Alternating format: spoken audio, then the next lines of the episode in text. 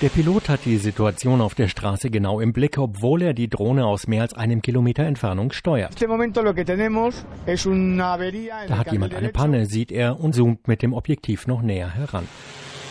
Acht Drohnen hat die staatliche Verkehrsüberwachung bisher. Sie will möglichst bald noch mehr kaufen. Denn sie sind billiger und flexibler als Hubschrauber. Seit ein paar Monaten fliegen sie schon, bisher aber nur als fliegende Verkehrsüberwachungskameras. Jetzt, zu Beginn der Hauptferienreisezeit, sollen mit ihrer Hilfe auch Strafzettel verteilt werden. Thema auch im Frühstücksfernsehen des Senders Antena 3. Wo sind die Drohnen? Im Prinzip in ganz Spanien, sagt Ruben López. Er ist Chef der Verkehrsüberwachung aus der Luft. Wenn er nicht gerade im Fernsehen auftritt, dann steuert er auch selbst mal eine der Drohnen. In etwa 40 Metern Höhe fliegt die Drohne jetzt, sagt er. Das kann sie bis zu einer halben Stunde lang. Dann muss sie kurz landen, um den Akku zu wechseln. Die Beamten können den Verkehr so stundenlang mit Hilfe der Drohnen überwachen.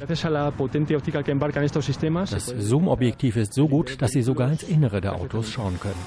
Auf Drohnenvideos der Verkehrsüberwachung sieht man reihenweise durch die Windschutzscheibe hindurch Fahrer, die während der Fahrt SMS oder WhatsApp schreiben. Manche schießen auch Selfies.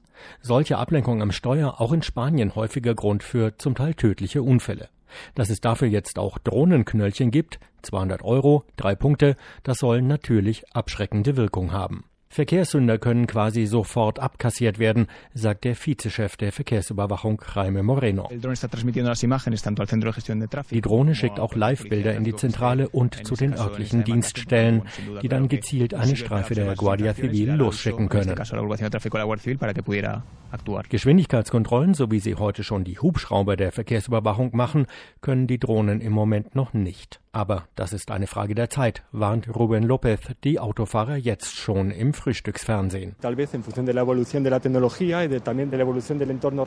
Wenn die Technik und die gesetzlichen Rahmenbedingungen entsprechend angepasst werden, dann könnten die Drohnen die bisher eingesetzten Hubschrauber sogar ablösen. 20 neue kleine Brummer sind schon mal bestellt.